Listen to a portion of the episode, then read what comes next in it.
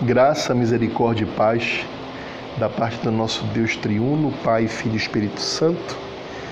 É com muita alegria, com muito temor e tremor que nós estamos aqui hoje, no final deste dia de domingo, sábado cristão, para adorarmos ao Senhor. E nesse momento agora, é o momento em que nós iremos, com a graça de Deus, expor a Sua palavra.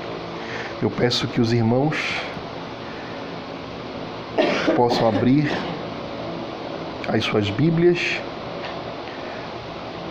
na perícope que se encontra no Evangelho de Jesus Cristo, segundo Marcos, no capítulo 5, versículos 21 até o versículo 43. Marcos capítulo 5, versículos 21 até o versículo 43.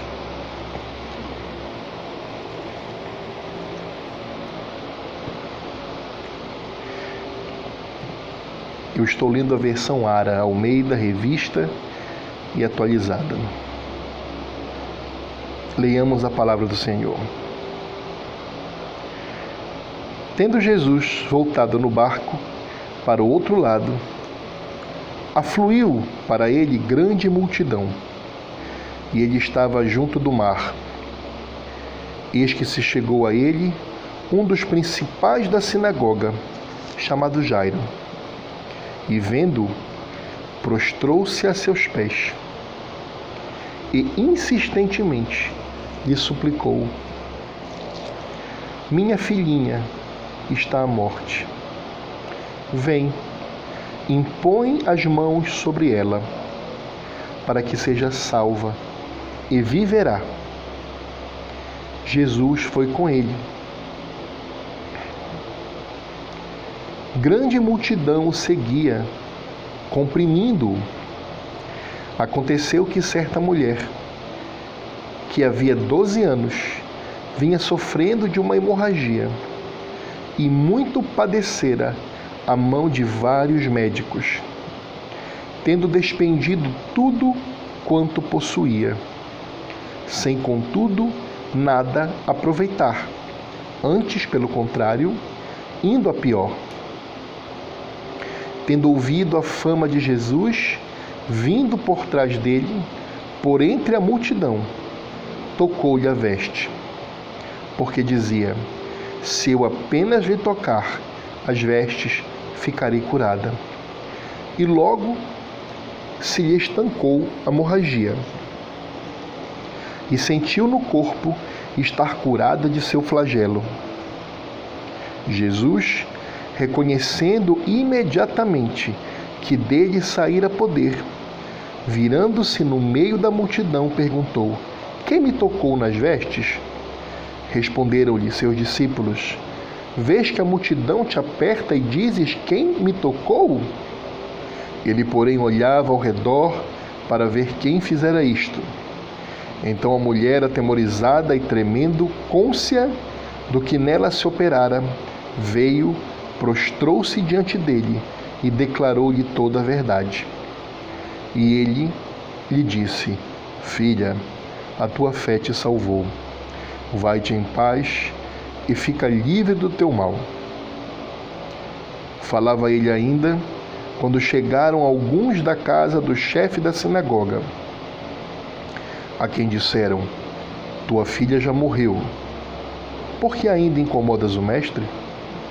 Mas Jesus, sem acudir a tais palavras, disse ao chefe da sinagoga: Não temas, crê somente.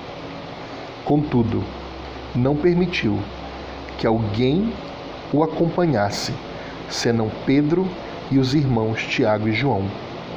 Chegando à casa do chefe da sinagoga, viu Jesus o alvoroço, os que choravam e os que pranteavam muito. Ao entrar, lhes disse: Por que estáis em alvoroço e chorais? A criança não está morta, mas dorme. E riam-se dele.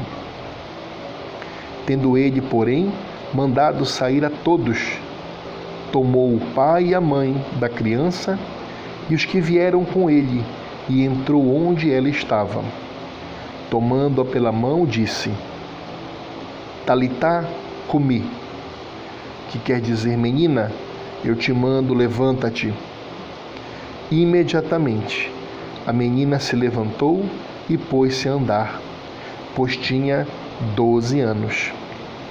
Então ficaram todos sobremaneira admirados, mas Jesus ordenou-lhes expressamente que ninguém o soubesse e mandou que dessem de comer a menina. Palavra de Deus. Vamos orar. Senhor, misericordioso, maravilhoso, bondoso, superno és tu. Quem somos nós, Senhor, para abrir a tua palavra? Quem somos nós para termos o privilégio de ouvir a tua santa voz na Escritura? Mas aprove a ti, Senhor, revelar o teu amor, revelar o teu Filho Jesus, revelar o teu plano de redenção paulatinamente pelas Escrituras Sagradas. E o Senhor Jesus nos ensinou que nas Escrituras Sagradas constam tudo aquilo que de ti e dele devemos saber e que aproveitam a nossa salvação. Senhor Deus, eu te peço, tenha misericórdia de nós, tenha misericórdia de mim, que tenho a responsabilidade e a incumbência de falar ao teu povo que esteja me ouvindo em qualquer tempo e lugar, nas mídias sociais do nosso Ministério Cinco Solas. Que o Senhor tenha misericórdia de mim, que o Senhor perdoe as minhas faltas, que o Senhor supra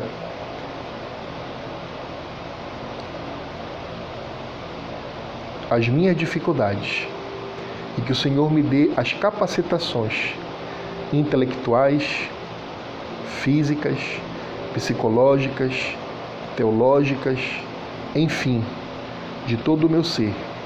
Que o Senhor possa arredar para longe de mim as minhas opiniões subjetivas, aquilo que eu acho ou que eu deixo de achar. E que permaneça, Senhor, somente a tua palavra. E que permaneça somente a tua lei. E que o teu Espírito Santo faça aplicação desta palavra no coração de todo crente que esteja ouvindo esta pregação, para que haja, Senhor, encorajamento, para que haja ensino, para que haja repreensão, para que haja alimento ao teu filho ou à tua filha que ora te escuta. E que também para aquele amigo ou amiga que esteja escutando, que ainda não se entregou a Cristo Jesus, que essa mesma palavra sirva para arrependimento de pecados, confissão de pecados e salvação em Cristo Jesus. É o que eu te peço, Senhor, e desde já te agradeço, no nome santíssimo e poderoso do nosso Senhor e Salvador Jesus Cristo. Amém. Muito bem, meus amados. Como disse, é com muita alegria que nós estamos retornando depois do recesso que nós tivemos de final de ano. As nossas pregações dominicais, a nossa programação normal do Ministério Cinco Solas e estamos dando hoje continuidade à pregação, à exposição parte a parte, perícope a perícope, do Evangelho de Jesus Cristo segundo Marcos. Hoje estamos terminando o capítulo 5, com a graça de Deus. E, como os irmãos podem observar, nós lemos hoje quatro perícopes. Na realidade, nós lemos três perícopes. A primeira perícope vai do versículo 21 ao versículo 24. A segunda perícope vai do versículo metade do versículo 24 até o versículo 34 e a última perícope vai do versículo 35 ao versículo 43 de Marcos. E os irmãos já sabem, eu gosto de pregar perícope a perícope, só que neste caso eu resolvi aglutinar e fazer uma pregação só em cima dessas três perícopes, porque basicamente, ao estudar esse assunto, o Senhor colocou no meu coração uma coisa que une de maneira muito grande essas duas histórias que nós iremos apresentar aos irmãos hoje. Como sempre fazemos, antes de nós darmos prosseguimento à exposição, iremos ler também o que outros evangelistas escreveram sobre estes mesmos fatos. No caso, nós temos o relato de Mateus e o relato de Lucas sobre aquilo que nós acabamos de ler. Então, me permita ler para os irmãos, aqui em Mateus,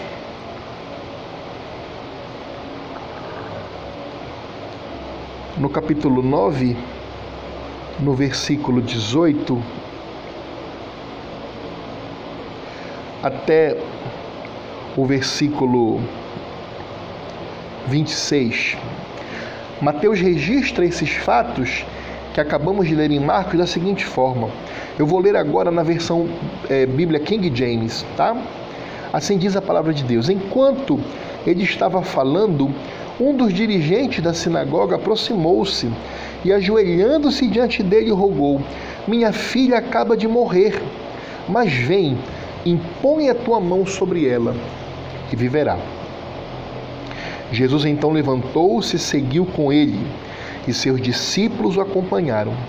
De repente, uma mulher que havia 12 anos vinha sofrendo de hemorragia, alcançou-o por trás e tocou na borda do seu manto. Pois dizia essa mulher consigo mesma: Se eu conseguir apenas lhe tocar as vestes, serei curada. Então Jesus voltou-se e, assim que viu a mulher, lhe disse: Anima-te grandemente, filha, a tua fé te salvou. E desde aquele momento a mulher ficou sã. Quando Jesus chegou à casa do dirigente da sinagoga e viu os flautistas fúnebres e a multidão em alvoroço, ordenou: Retirai-vos daqui. Esta menina não está morta, mas adormecida e todos zombavam dele. Assim que a multidão foi retirada, Jesus entrou, tomou a menina pela mão e ela se levantou. Então a notícia desse acontecimento espalhou-se por toda aquela região. Então esse é o relato que Mateus faz daquilo que nós lemos em Marcos. Vamos ler o que Lucas diz também no capítulo 8, versículos a partir do versículo 40. Ainda estou lendo na versão Bíblia King James. Assim que Jesus regressou, a multidão recebeu com grande júbilo, pois todos o estavam aguardando com ansiedade. Eis que se aproximou de Jesus um homem chamado Jairo, que era dirigente da sinagoga local, e prostrando-se aos pés de Jesus, lhe implorou que fosse até a sua casa, pois tinha uma filha única, com cerca de 12 anos, que estava à beira da morte. E enquanto ele caminhava, as multidões o comprimiam. Nas proximidades estava certa mulher que havia 12 anos vinha sofrendo de hemorragia e já tinha gasto tudo o que podia com os médicos, mas ninguém fora capaz de curá-la.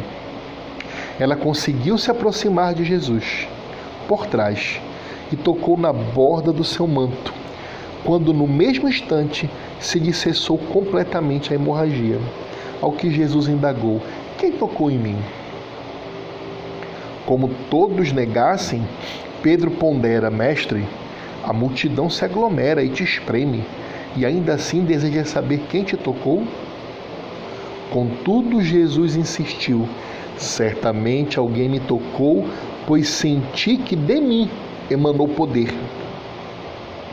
Então a mulher, compreendendo que não haveria de passar despercebida, aproximou-se, tremendo, e prostrou-se aos pés de Jesus. E diante de todo o povo declarou o motivo pelo qual tocara daquela maneira, e como naquele mesmo momento fora totalmente curada. Ao que Jesus lhe afirmou: Filha, a tua fé te curou. Vai-te em perfeita paz. Falava ele ainda quando chegou uma pessoa da casa do dirigente da sinagoga informando: Tua filha está morta. Não adianta mais encomendar o mestre. Ao ouvir tais coisas, Jesus declarou a Jairo: Não temas, tão somente crê e ela será salva. Assim que chegou à casa de Jairo, não permitiu que ninguém entrasse com ele, a não ser Pedro, João Tiago, bem como o pai e a mãe da menina.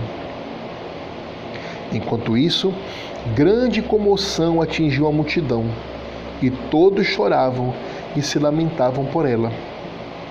Diante disto, Jesus os encorajou: Não prantieis, ela não está morta, mas dorme.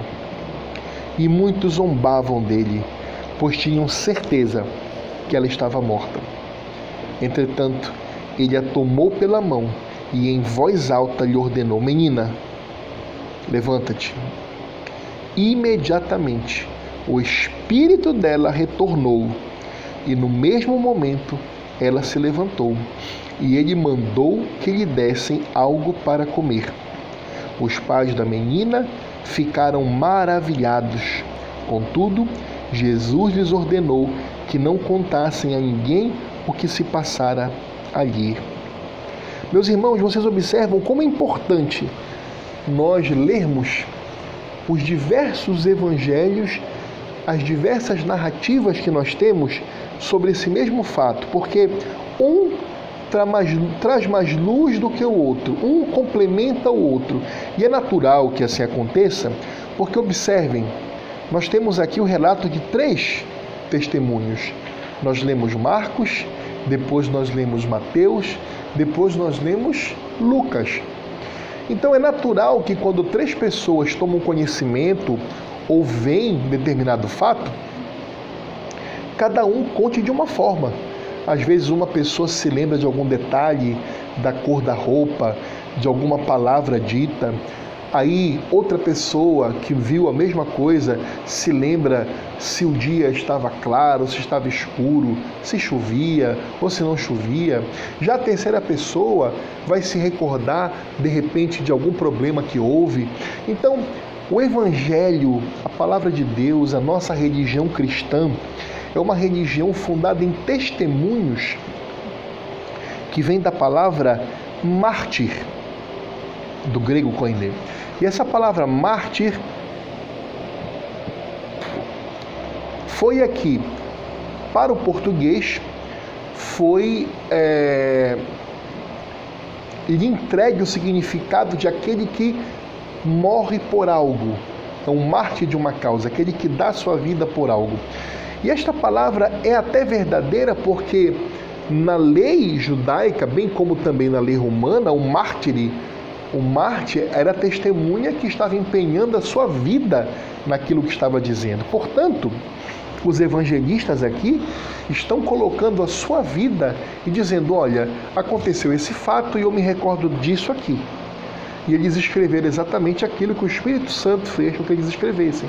E cada um colocou, evidentemente, aquelas circunstâncias, aqueles fatos, aquelas, aqueles elementos que compuseram aquilo que ocorreu, da forma como eles se recordavam e da forma como o Espírito Santo lhes proporcionava.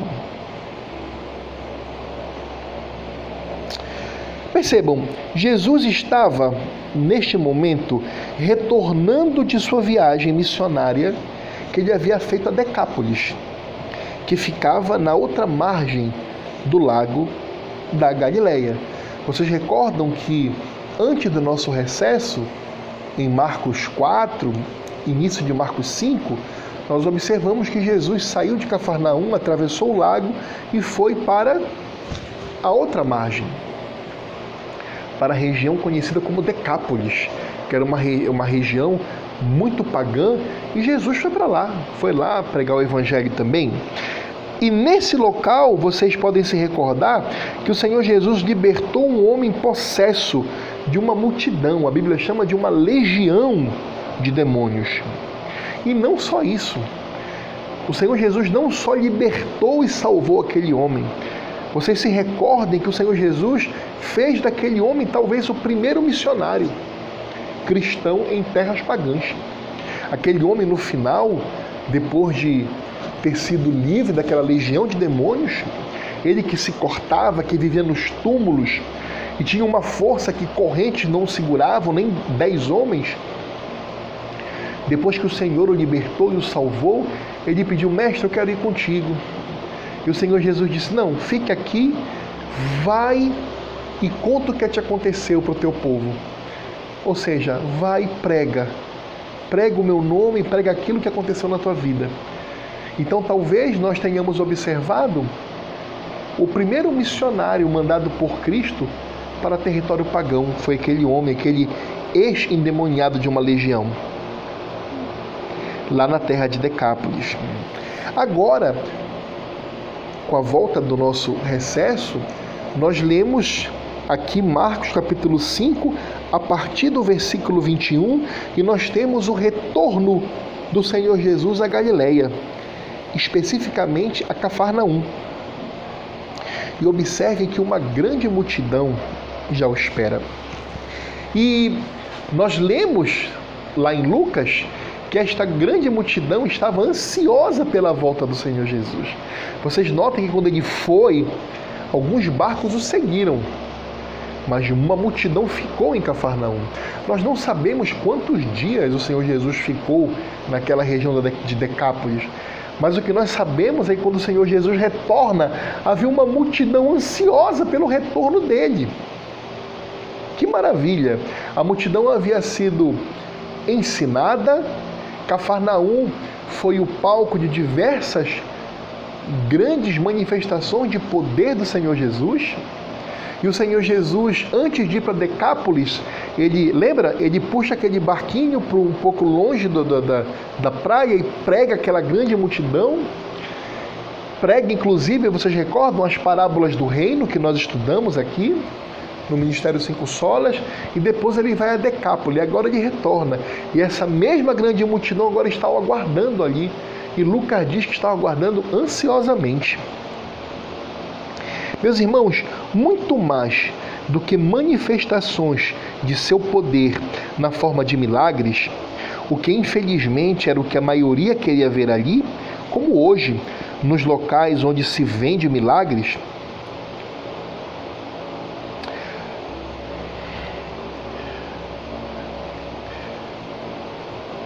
O que devemos procurar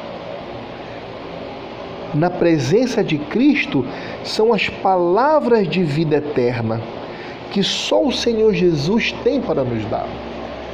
Eu tenho certeza que naquela multidão que havia ali, que ansiosamente aguardava a vida de Cristo, eles estavam, a grande maioria, sedentos pelos milagres. Eles queriam as bênçãos, as curas, as libertações dos demônios. Eles queriam os milagres do Senhor. Em certa proporção também queriam ouvir a pregação daquele jovem pregador que pregava com autoridade, que não pregava como os escribas e os fariseus, mas pregava na autoridade do próprio Yahvé, pois ele era o próprio Yahvé. Mas também, com certeza, havia um remanescente Havia uma parte daquela grande multidão que aguardava ansiosa que estava ali não apenas pelos milagres, não apenas pela manifestação de poder do Senhor Jesus, mas estava ali pelo Senhor Jesus. Perceba, trazendo para nós agora, trazendo para diversas denominações que se dizem cristãs hoje em dia. São, denominações que dão ênfase à pessoa de Cristo ou aos milagres. Faça essa distinção a você que está me ouvindo agora. Quando você estiver ouvindo algum pregador, ou vendo alguma pregação, ou estando em uma igreja, a igreja que você está indo está dando mais ênfase aos milagres e às bênçãos, ou está dando ênfase ao Senhor Jesus Cristo? Porque se estiver dando ênfase aos milagres e às bênçãos, essa igreja que você está indo e você, infelizmente, fazem parte daquela grande multidão que ansiosamente espera apenas as bênçãos, que espera apenas os milagres. Mas se você e a igreja que você frequenta estão dando ênfase na pessoa de Cristo, na obra redentora de Cristo, aí sim, você é um dos remanescentes que estão aguardando também hoje ansiosamente a volta do Senhor Jesus. Meus irmãos, Cristo é a ressurreição e a vida. E isso o povo iria aprender e ver nesse episódio relatado pelo evangelista Marcos. Neste episódio que nós acabamos de ler, nós vamos compreender que Cristo é a ressurreição e a vida literalmente literalmente. Nós temos aqui duas histórias, histórias com H e com H maiúsculo, porque são histórias próprias, histórias verdadeiras, histórias narradas por no mínimo três evangelistas e sustentada por uma miríade de mártires que deram sua vida por essa história. E nestas duas histórias que nós lemos hoje, nós observamos que Cristo nos ensina que Ele é a ressurreição e a vida.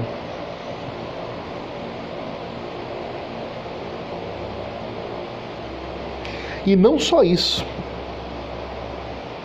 Como se ressuscitar uma criança não fosse grande coisa para o Senhor, ainda pelo caminho deste milagre, a misericórdia de Jesus Cristo se derrama de uma forma tão abundante que até uma mulher que estava doente, desesperada ali pelo meio daquele caminho, ela é curada também. Percebam, meus amados, Jesus estava indo para cuidar da filha de Jairo. Ele foi procurado por Jairo porque sua filha estava à beira da morte. Então Jesus estava se dirigindo aonde? À casa de Jairo para cuidar de quem? Da filha dele que estava à beira da morte. Só que as misericórdias de Jesus, as virtudes de Jesus, as bênçãos que estão em Jesus, o amor que está em Jesus é tão grande que nesse meio caminho que ele está fazendo, ainda sobrou, restou bênção para uma mulher que há 12 anos sofria de hemorragia. E o Senhor Jesus a cura. Então me permitam, meus amados irmãos, expor para vocês essas três perícopes de uma vez só, sob o seguinte tema: Todos, crianças e adultos, precisam das misericórdias do Senhor. Vou repetir.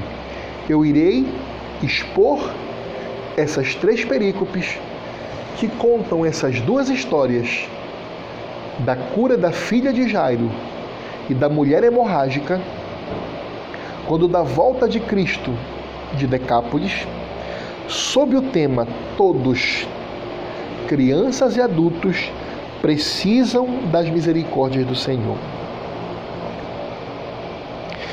Não pense você que está me ouvindo agora, papai e mamãe, que seu filhinho, que a sua filhinha não sejam também miseráveis pecadores.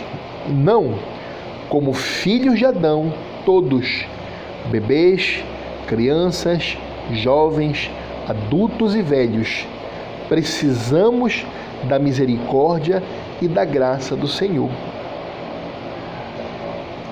E neste trecho que nós estamos lendo, isso fica claro para nós. Isto fica claro para nós. Nessa passagem, nós temos, como eu acabei de dizer, duas histórias: a da filhinha de Jairo e a da mulher hemorrágica. A história do desespero de uma criancinha e do desespero de uma mulher já adulta, próximo, talvez já da vida avançada. Uma criança e uma senhora. Ambas desesperadamente precisando da misericórdia de Deus em suas vidas. Ambas igualmente precisando das misericórdias de Deus em suas vidas. A primeira história trata da filha de Jairo. Jairo estava no meio da multidão. Meus irmãos, quem tem filhas sabe, eu tenho duas. E parece que Deus colocou no coração do pai um, um, um, uma proximidade maior com suas filhas e no coração da mãe uma proximidade maior com seus filhos. Então eu me coloco no lugar de Jairo, procurando desesperadamente uma solução para sua filhinha que estava morrendo. Então Jairo estava no meio da multidão ele estava desesperado, meus irmãos. Imagine um homem que na cultura judaica e geralmente na cultura ocidental tem o dever e a obrigação de proteger e cuidar da sua esposa e dos seus filhos, em especial mais ainda das suas filhas. Imagine o desespero dele, sem ter mais o que fazer. Ele no meio daquela multidão, procurando a sua última esperança. Sim, meus amados irmãos, sua pequena filha, de apenas 12 anos, e anote esse número: 12 anos. A filha de Jairo tinha 12 anos, ela estava à beira da morte. Agora, para que você possa compreender, e isso ficou bastante claro para mim o peso da dor deste pai, bem como o desespero que ele estava para salvar sua filha, nós podemos observar quando nós passamos a ter em mente quem era Jairo. E os três evangelistas fazem questão de nos mostrar quem era Jairo para que você possa perceber quem é que estava ali no meio daquela multidão. Não era qualquer pescador, qualquer pessoa simplória, daquelas que costumavam seguir a Jesus, os excluídos da sociedade, geralmente. Não, Jairo era um dos principais dirigentes da sinagoga de Cafarnaum. Portanto, meus amados irmãos, Jairo não era qualquer pessoa. Como um dos principais dirigentes da sinagoga de Cafarnaum, de certo Jairo tinha posses. De certo Jairo já tinha procurado rabinos. Ora, ele era dirigente, de certo ele era um rabino também. Ele já deveria ter procurado sacerdotes, levitas, médicos, que eu digo isso? Vocês não podem se esquecer que em capítulos anteriores nós presenciamos alguns milagres de Jesus Cristo na sinagoga de Cafarnaum. Vocês se recordam no, no dia de sábado? Vocês se recordam que os membros, os dirigentes da sinagoga de Cafarnaum já haviam presenciado atos milagrosos de Jesus, bem como eles estavam inclusive tramando para matar a Jesus Cristo. Vocês se recordam que os dirigentes da sinagoga de, Cafarnaum, revoltados com as curas que Jesus fazia no sábado, eles já estavam tramando matar Jesus Cristo. Aí eu pergunto, quem era Jairo? Jairo era um dos dirigentes da sinagoga de Cafarnaum. Então, imaginem só a situação. Jairo era um dos dirigentes da sinagoga de Cafarnaum. Os colegas dele também dirigentes, também rabinos, todos revoltados com Jesus Cristo. Quem é este? Quem é este rapaz? Onde ele estudou? Qual o curso que ele fez? Ele foi a Jerusalém? Ele fez algum curso de Torá? Quem é ele para fazer essas coisas? Quem é ele para, entre aspas, de respeitar o sábado? Lembram quando Jesus curou o homem da mão ressequida? E ele falou, já conhecendo que aqueles dirigentes da sinagoga de Cafarnaum estavam tramando matá-lo, no sábado, Jesus falou: O que é lícito ao homem? Fazer o bem e curar no sábado ou fazer o mal? Esse era Jairo. Eu não estou dizendo, não tenho certeza que Jairo era um dos que estavam querendo matar a Jesus. Não. Talvez Jairo pudesse até ter ficado contra isso. Talvez Jairo pudesse ter defendido até Jesus na sinagoga, não sei. Mas de certo, com certeza, para Jairo se expor dessa forma, buscando Cristo, como os evangelistas nos contam, que ele se ajoelhou aos pés de Cristo e pediu, implorou: Vai à minha casa, impõe as mãos na minha filhinha, que ela está quase morta. Isso teve um peso social e religioso muito grande na vida de Jairo. Então, esse era o Jairo que estava procurando a Jesus Cristo. O que será que os outros colegas dele, que estavam tramando matar a Jesus, pensariam depois que tivessem visto isso, alguém tivesse contado para eles: Olha, sabe o Jairo? Foi lá receber lá o Jesus e lá se ajoelhou para ele e pediu para que ele fosse na casa dele curar a filha dele.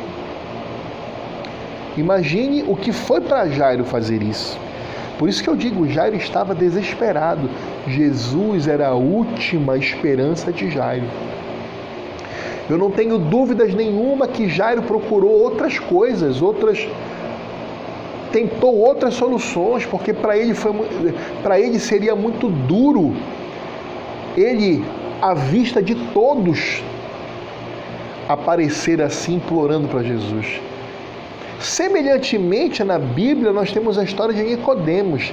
Mas repare, Nicodemos não estava desesperado, porque ele escolheu a melhor hora para falar com Jesus. Foi de noite, escondido, sem ninguém saber, porque ele era um dirigente de uma sinagoga também. Mas Jairo não. Meus irmãos, Jairo estava com uma dor na alma dele a sua filhinha amada estava para ser levada. E nessa hora, todo homem, em especial o homem de Deus, se desespera. E ele corre aos pés de Cristo. E Cristo não desampara este pai. Da mesma forma que eu tenho certeza, papai e mamãe, você que ora pelo seu filho, pela sua filha, que talvez esteja doente, talvez esteja num leito de sofrimento, talvez tenha nascido prematuro, não sei, talvez que esteja desenganado pelos médicos, ou então talvez esteja longe dos caminhos do Senhor, talvez tenha até saído da sua casa, talvez seja meio da prostituição, das drogas, eu não sei. Mas acredite numa coisa: o Senhor Jesus, da mesma forma que ele se compadeceu daquele pai que fazia parte de um grupinho de dirigentes de sinagoga que estavam tramando matá-lo, o Senhor Jesus, com certeza, se compadece do teu sofrimento também. Então, o Senhor Jesus, nesse momento, ele escuta Jairo, se compadece de Jairo e resolve acompanhar Jairo para resolver o problema. Repare que para Jairo, todos esses problemas que eu mostrei para vocês agora, sociais, religiosos, nada disso foi suficiente para impedir que Jairo, no seu desespero de perder, de perder sua filhinha de 12 anos, repito de novo, anote esta data: 12 anos, fosse procurar Jesus Cristo. Entenda, Jesus Cristo de certo era a última esperança de Jairo. Com certeza, Jairo estava correndo um alto risco junto a seus irmãos judeus e colegas dirigentes de sinagoga de Cafarnaum ao procurar a Cristo. Mas Jairo viu em Cristo a última esperança para salvar sua filha da morte. Meus irmãos, Jairo suplicou a Cristo e Cristo atendeu. Jesus foi com ele à sua casa para ver a sua filha. E a palavra de Deus nos conta que a multidão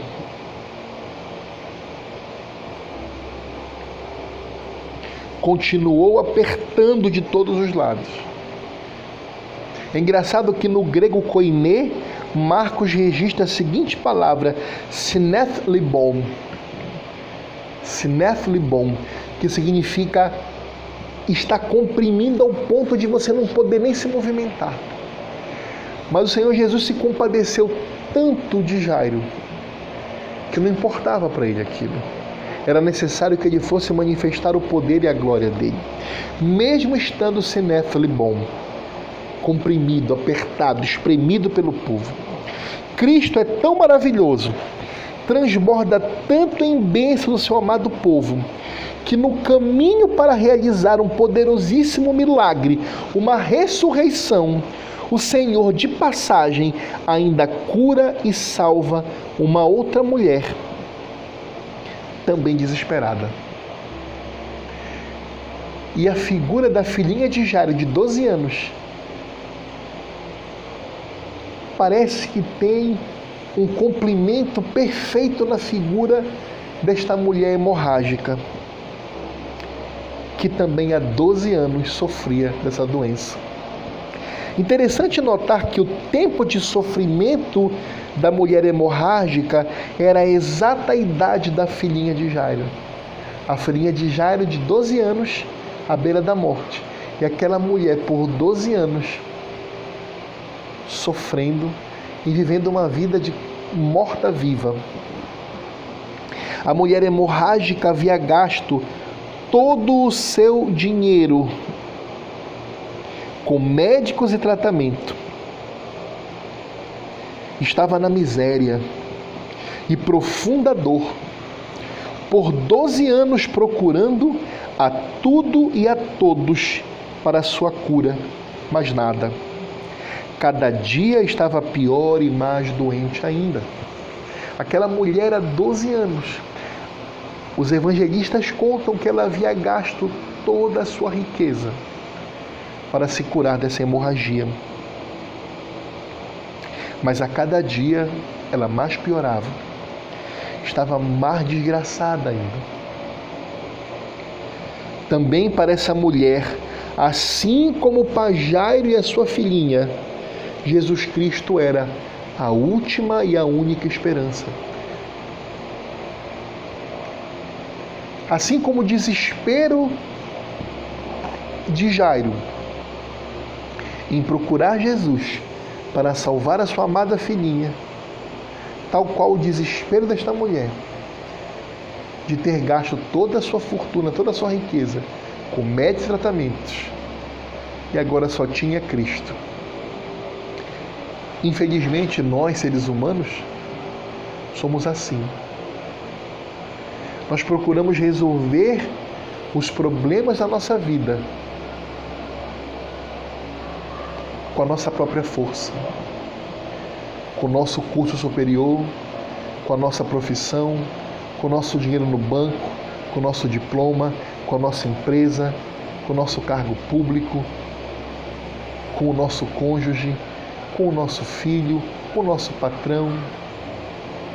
E infelizmente, às vezes é necessário que o Senhor Deus nos coloque no pó, para que a gente possa, nessa situação, entender que Jesus Cristo é a única esperança e é a última esperança para o perdido pecador. Repito, também para essa mulher, assim como para Jairo e sua amada filhinha, Jesus Cristo era a última esperança. Percebam uma coisa, meus amados: o sangue da menstruação da mulher, pelo ritualismo judaico, era imundo e tornava tanto a mulher como aquele que sequer tocasse nela imundo ritualisticamente. Imagine agora se ela fosse pega no meio desse povo nessa situação de certo, ela seria severamente repreendida, talvez até apedrejada. Porque a mulher, quando estava no seu estado de menstruação, ela se separava completamente do povo. Ela ficava num quarto separado, porque ritualisticamente o Senhor Deus ensinou no Antigo Testamento que isso lembra que o seu povo tem que ser santo e aquele sangue morto que saía da mulher significava morte, significava pecado, significava as dores do parto, significava maldição. Então ele estava ensinando que o povo tinha que se santificar.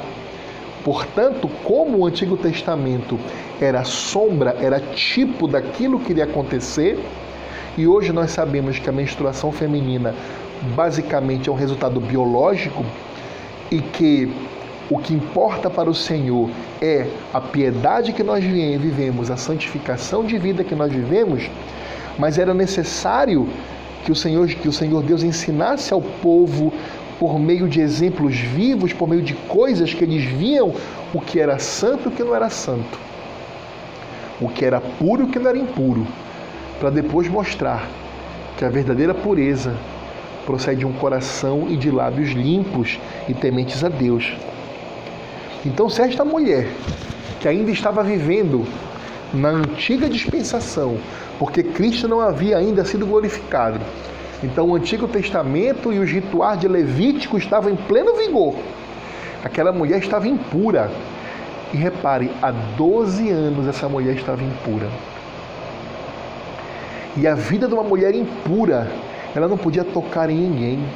O dinheiro que ela tocava, o judeu não nem tocava. Ela não podia frequentar a sinagoga, ler a palavra de Deus.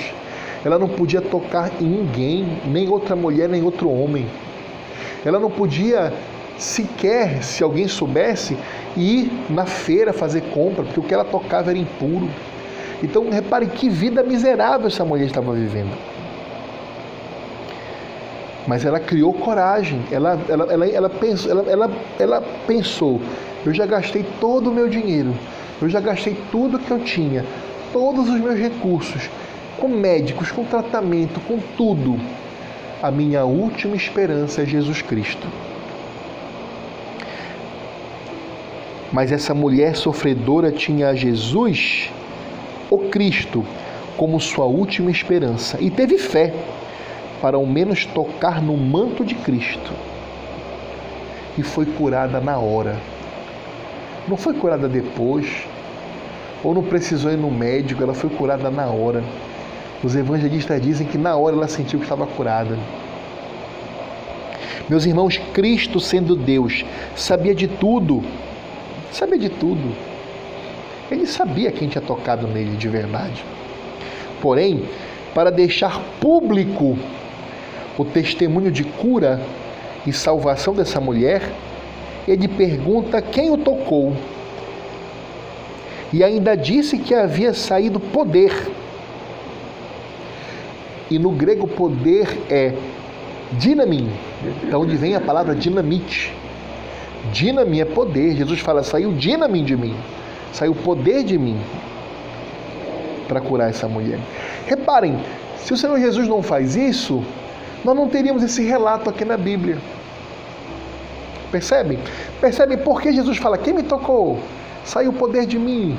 Não é que ele não sabia, ele sabia, ele era onisciente. É Deus. Só que para ficasse registrado na Bíblia, para que as pessoas vissem o que tinha acontecido, ele precisou fazer isso, identificar aquela mulher. Meus amados, no caminho de uma salvação, não percam de mente que Jesus estava indo salvar a filha de Jairo. Então, no caminho de uma salvação, o Senhor Jesus salva e cura a mulher hemorrágica. O Senhor Jesus salva e cura a mulher hemorrágica. Meus amados, quase no mesmo instante, quando o Senhor Jesus falou assim: Olha, saiu dinamite de mim, saiu poder de mim. Chegaram algumas pessoas da casa de Jairo e disseram para ele: Jairo, não incomode mais o mestre. E eles chamaram Jesus de mestre professor com a palavra grega didaskalon. Didaskalon é mestre, é professor. Então eles disseram para Jairo: Jairo, não perturba mais o didaskalon. Não perturba mais o mestre, o professor. A sua filha já morreu.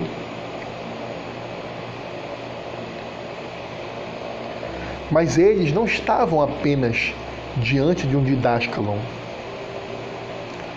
Porque Jairo também era um didáscalo, era um professor, era um rabino de Israel. Mas o Evangelho faz questão de colocar essa palavra didáscalo para mostrar que para aqueles judeus Jesus era apenas mais um rabino. Ora, se a filha do rabino estava morrendo, como é que um outro rabino ia solucionar o problema? Um outro didáscalo. Mas Jesus não é somente um didáscalo. Jesus, como nós aprendemos no capítulo 1, versículo 1 do Evangelho de Marcos, é Jesus Cristo, o Filho de Deus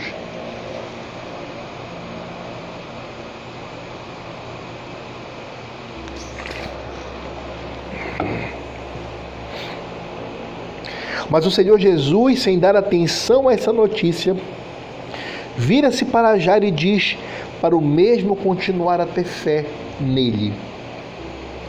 É como se chegasse os amigos de Jairo, tirasse a atenção dele, olha, tua filha morreu, não perturba mais o professor, ela está morta. É como eu vejo Jesus pegando no ombro de Jairo, virando ele, olha, olha para mim aqui, olha para mim. Não te preocupe tem fé em mim, continua com os teus olhos voltados para mim. Veja, aqui não é o poder da fé, a questão é a fé em Cristo.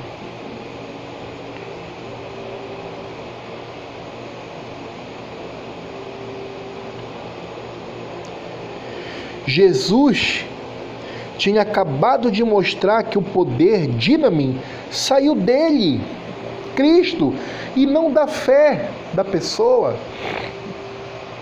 Percebem esse fato? Quando Jesus, ao mesmo tempo que Jesus fala para aquela mulher hemorrágica, tua fé te salvou, mas ele qualificou aquela fé, porque depois ele disse: poder saiu de mim. Ou seja, aquela fé foi eficaz porque ela foi direcionada àquele que tem poder. Por isso que o apenas o ter fé é que é importante, é heresia, é bobagem, é superstição.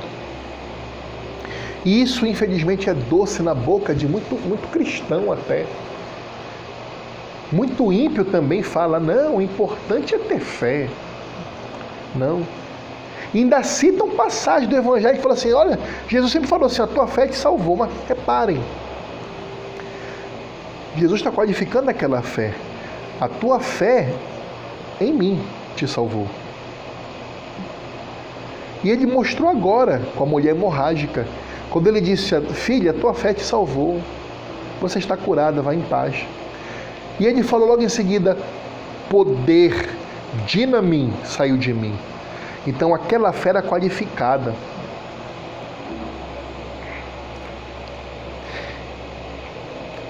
O poder sai de Cristo e não da fé da pessoa. Portanto, não é a fé que importa, é Cristo que importa. E para nós a fé tem que ser direcionada a Cristo, porque é Ele que tem o dínamo, é Ele que tem o poder. Temos que ter fé em Cristo. O que importa é Cristo e não o suposto poder da fé. Já aconteceu com você isso? De alguém chegar e falar assim: Ô oh, irmã, irmão, ora aí, ora por mim, faz oração. É superstição. Nós temos que virar e falar assim: olha, a oração em si não tem poder nenhum, meu querido, minha querida. É a quem eu vou orar. Agora eu te pergunto: você tem fé naquele para que eu vou orar? Ou você tem fé na minha oração? É assim que a gente tem que responder. Quando alguém me disse, olha, ora, ora por mim, bora orar junto a gente devia falar assim: vem cá, você tem fé naquele para quem eu vou orar? Ou você tem fé na minha oração? Porque se você tiver fé em qualquer outra coisa, inclusive na minha oração, mas não tiver fé naquele a quem eu vou orar, não adianta nada essa fé para ti. Tu vai para o inferno com ela. Então, repito, nós temos que ter fé em Cristo. O que importa é Cristo e não o suposto poder da fé. Somente a fé e somente Cristo, sola fide, solos Christus, são dois dos cinco lemas da reforma protestante. E o sola fide é sola fide em Cristo. Meus irmãos, voltando à história, ao chegar na casa de Jairo, o Senhor Jesus expulsa todos. Ele expulsa todo mundo dali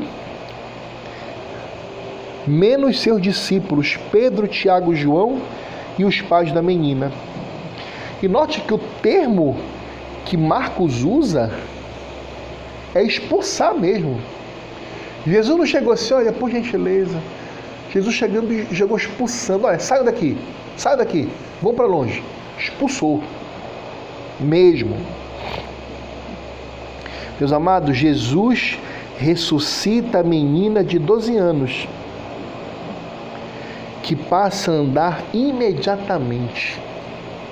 E o Senhor Jesus ordena que lhe deem comida. Os milagres do Senhor são imediatos. Da mesma forma que a mulher hemorrágica, há 12 anos, era uma morta viva, uma morta ritualisticamente impura, uma excluída socialmente por estar impura com seu constante fluxo de menstruação. Mas o dinamin de Jesus cura aquela mulher na hora, imediatamente. A Bíblia diz que imediatamente ela se sentiu curada. Aqui também o dinamin de Cristo ressuscita a menina imediatamente. E alguns dizem: não, mas ela não estava morta, ela estava em coma. Não, se você for ver lá Lucas, Lucas diz que o espírito da menina retorna para o corpo dela. Ela já estava morta. Morta. Às vezes a palavra dormir é utilizada na Bíblia como um eufemismo para aliviar o peso da palavra morreu. Até hoje costumam falar assim: Fulano repousou em paz, Fulano repousou. É a mesma coisa. O Senhor Jesus ressuscitou aquela menina. E na hora ela se levantou e começou a andar. Ela não ficou convalescendo na cama, como que a cura foi devagarzinha, não. A menina morreu, a menina estava à beira da morte. Imagine, eu acho que eh, poucas pessoas já viram alguém morrer de doença. A maioria já viu alguém morrer de acidente, alguém morrer de um ataque cardíaco, alguém morrer rápido. Mas você acompanhar uma pessoa e definhando, definhando, definhando e gelando as pontas dos pés, gelando a perna e vai, vai, vai até morrer. Poucas pessoas já viram isso acontecer. Né? Então, o milagre foi estupendo, porque aquela menina que estava à beira da morte agora estava morta realmente, porque Lucas diz que o espírito retorna para o corpo. Ela não só volta à vida, como ela está plenamente estabelecida de saúde. Ela se levanta e começa a andar. E o Senhor Jesus mandou, olha, dê comida para ela agora, para ela comer também. Ganhou apetite na hora. O Senhor Jesus mostrou seu poder sobre a morte. Jesus foi a última e a única esperança para Jair e sua filha também. Meus irmãos, todos, crianças e adultos, precisam das misericórdias do Senhor. Aplicações para a nossa vida.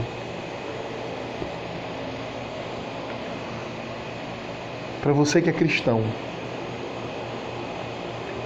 para você que é crente em Cristo Jesus, escute o que Deus fala para você agora. O Senhor Jesus nos fala na Sua palavra que nós devemos olhar para Ele, olhar para o Seu poder, porque Ele é a ressurreição e a vida. O problema para nós pode ser impossível, pode ser insolúvel, mas assim como para Jairo, que Jesus pega e fala: Olha, preste atenção aqui em mim. Não ligue para o que estão dizendo. Apenas creia, creia em mim, que a sua filha vai viver. Então eu digo para você, meu irmão, minha irmã, eu não sei qual é o teu sofrimento, eu não sei qual é o teu problema, mas eu sei de uma coisa: que se for da vontade do Senhor, manifestar a glória dele na sua vida, ah, meu amado irmão, o seu problema não é nem um pouquinho grande diante de Deus. Mas também compreenda que Deus nos ensina no deserto. Deus prepara homens e mulheres no meio do deserto. A escola de Deus é o deserto. Deus levou seu povo para o adorar aonde? No deserto. Não foi para adorar no Egito, no meio da riqueza. Deus leva o seu povo para adorar no deserto. Sabe por quê? Para mostrar que nós somos peregrinos aqui nesta terra. Mas vai ter um dia em que nós, os crentes, nós. Não tem aquela música? Passaremos o Jordão e nós entraremos na terra prometida, onde não haverá choro, onde não haverá tristeza, onde não haverá doença, onde não haverá rebeldia, onde não haverá confusão. Essa é a promessa que o Senhor Jesus faz para nós. E é nessa fé em Cristo Jesus e nele, não é no poder da oração, não é no poder da fé, é Cristo, somente Cristo, só Cristo. E Cristo crucificado, ressurreto, Cristo que ascendeu aos céus, Cristo que está sentado à direita do Pai com todo o poder e toda a glória. É esse Cristo que você tem que virar os seus olhos. E para você, meu amigo, minha amiga, que ainda não se entregou a Jesus Cristo, preste atenção no que eu vou dizer agora.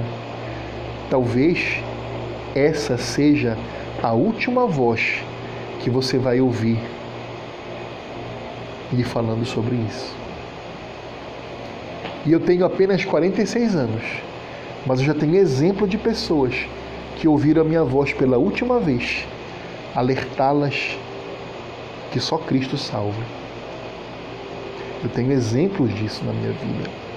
Eu não sei quem você é, mas talvez você esteja ouvindo pela última vez da minha voz.